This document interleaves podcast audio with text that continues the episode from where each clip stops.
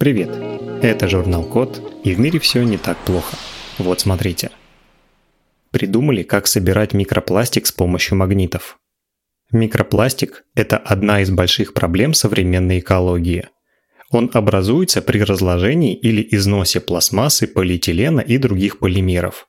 При этом речь не про пластиковые стаканчики, обрывки пакетов или отколовшийся кусок подоконника. Микропластик гораздо меньше – он образуется, например, при стирке синтетики, при трении колеса дорогу во время движения и так далее. Почти весь микропластик часто состоит из вредных соединений и накапливает токсичные вещества. Он часто плавает в воде, причем не на поверхности, а внутри нее. Если кто-то выпьет эту воду, то микропластик попадет внутрь организма и начнет там свои вредные дела. Технически микропластиком считают частицы длиной до 5 мм. С другой стороны, большая его часть – это мельчайшая пластиковая пыль, которую невозможно обнаружить и удалить с помощью обычных систем очистки. Она не менее вредна, чем крупные фрагменты. Так вот, в Мельбурне исследователи придумали собирать микропластик в воде с помощью магнитов. Для этого в воду добавляют специальный порошок, в составе которого есть адсорбирующие наноматериалы. Адсорбирующие – значит они притягивают пластик и растворенные загрязняющие вещества. Чтобы такой порошок можно было примагнитить вместе с его добычей, в него добавляют оксиды железа. Железо притягивается магнитом, а вместе с ним и порошок с микропластиком. Когда провели испытания, то увидели, что такой порошок удалил почти 100% микропластика из воды.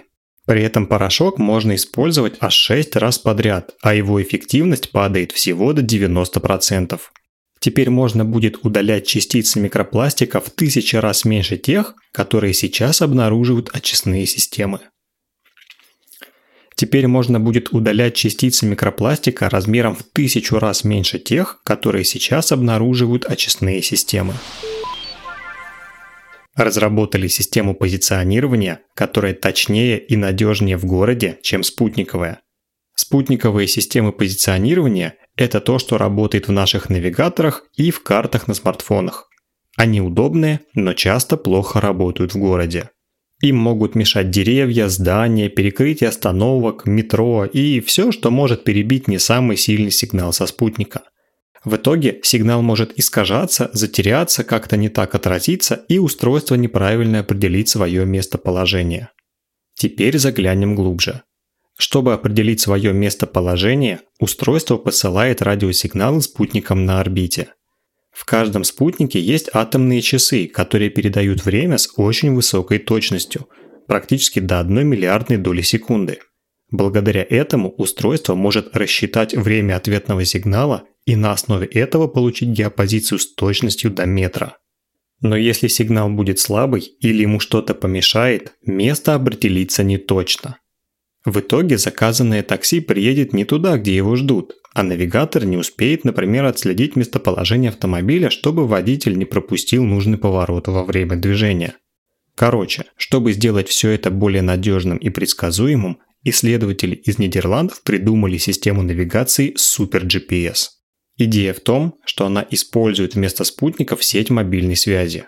Оказывается, сеть мобильной связи тоже подключена к атомным часам, как и спутники, и по ним тоже можно получать суперточное время. А еще все эти радиосигналы от мобильных сетей объединены в одну большую сеть с помощью оптоволокна. Это значит, сразу можно давать много запросов и получать сверхточные ответы. В результате устройство определяет свое местоположение с погрешностью всего в 10 сантиметров. Отдельный плюс в том, что эту систему можно использовать для полноценной навигации внутри зданий. Российские студенты напечатали одноэтажный бетонный дом. История на самом деле классная. Смотрите, в среднем по статистике, чтобы построить свой дом в России площадью, например, в 100 квадратов, в среднем нужно несколько месяцев и 3-4 миллиона рублей. Эта цена указана на декабрь 2022 года, если вы слушаете подкаст чуть позже. В эту цену не входит геодезическая разведка, заливка фундамента, контроль прочности и все остальные нужные штуки. Мы сейчас говорим про саму постройку. Вот у нас есть фундамент, вот бригада, вот бетон и кирпичи, давайте строить. Несколько месяцев спустя выясняется, что материала не хватает или наоборот, Купили лишнего, и он теперь мешается под ногами, бригада уже два раза поменялась и нужен постоянный контроль на объекте. Студенты Северо-Кавказского федерального университета и сотрудники российского завода Smart Build сделали иначе. Они напечатали бетонный дом на 3D принтере. Само собой, это не первый подобный строительный проект такого рода. Такое уже делали много раз в других странах. Теперь пришла наша очередь печатать дом в условиях российской погоды и проверить его в деле. Работает все так. На месте будущего дома устанавливают мостовой кран с экструдером.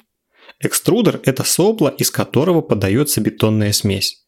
Кран движется по рельсам и на лифтах, и бетонная смесь укладывается слой за слоем в заданную конструкцию. Так можно напечатать бетонную коробку со скругленными углами, нишами и выступами. В общем, все это выглядит просто как большой 3D принтер, который печатает бетоном. В итоге одноэтажный дом площадью в 100 квадратов напечатали за 36 часов. При этом не осталось строительного мусора и неиспользованных материалов. А все потому, что можно заранее очень точно рассчитать объем требуемых материалов. Когда авторы проекта посчитали экономику, то выяснили, что печатать дома выходит примерно на треть дешевле, чем строить по старинке. Сделали пластырь, который сам определяет нужную дозу лекарства. В медицине есть такая проблема. Люди по-разному реагируют на лекарства. Особенно это касается сильно действующих лекарств, например, антибиотиков или препаратов для лечения рака. Если переборщить с дозировкой, то вместо лечебного может наступить опасный побочный эффект – от отравления до повреждения внутренних органов. В случае с таблетками все более-менее просто и понятно. Врачи определяют оптимальную дозировку путем перебора и меняют ее, если лекарство не работает или вызывает у пациента плохую реакцию. Но такой способ не подходит, если лекарство вводят внутримышечно или внутривенно. Еще можно проверить дозировку на образце крови пациента, но это долго, дорого и результат соответствует конкретному моменту. Это значит, что вот прямо сейчас результаты такие, а через несколько часов уже не факт, что лекарства нужно именно столько. А если пациент по-разному реагирует на одну и ту же дозировку, то в таком тесте вообще нет смысла. Чтобы решить эту проблему, в США придумали пластырь с микроиглами. Он сам определяет нужную дозировку лекарства почти сразу после его приема или введения. Как это работает? Когда мы наклеиваем такой пластырь, микроиглы проникают в кожу на глубину чуть меньше 1 мм. На кончиках игл есть специальные вещества – они реагируют на концентрацию заданного лекарства в жидкости между клетками. Иглы переводят все это в электрический сигнал, по которому можно определить оптимальную дозировку. Пока все эксперименты проводятся на крысах и пока все удачно. Если все получится, производство одного такого пластыря будет стоить примерно 120 рублей. Придумали, как превращать макулатуру из одноразовой упаковки в компоненты литий-ионных батарей. В бытовых отходах макулатура составляет 30-40%, а это много. Среди макулатуры больше всего одноразовой крафтовой упаковки, бумаги, пакетов, картонных коробок и тому подобное. При утилизации их сжигают, и при этом выделяются парниковые газы. Они нагревают планету и способствуют глобальному потеплению.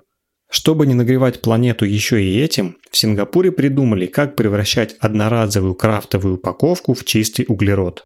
Для этого соединили листы бумаги и лазером сделали на них как бы комки с шипами из ребер квадратов и треугольников. После этого такие шипастые комки запекли без кислорода при температуре 1200 градусов Цельсия. Это называется карбонизация. В результате получились углеродные электроды, из которых можно делать аноды литий-ионных аккумуляторов. Это там, где у аккумулятора плюс. Испытания показали, что такие аноды лучше обычных. Они выдерживают больше нагрузок и циклов перезарядки. А самое главное, при запекании углеродных анодов не выделяются парниковые газы. Побочный приятный эффект в том, что можно снизить стоимость производства литий-ионных аккумуляторов примерно на 10-15%. Напомню, что литий-ионные аккумуляторы используют сейчас почти везде – в носимой электронике, мобильной технике и даже в электрокарах. Это самые популярные аккумуляторы в мире, им пока нет альтернативы и их продолжают производить в больших количествах. Способ сингапурских ученых позволит делать это проще, дешевле и безопаснее для нашей планеты. На этом все. Спасибо за внимание. Заходите на сайт thecode.media и подписывайтесь на нас в социальных сетях. С вами был Михаил Полянин.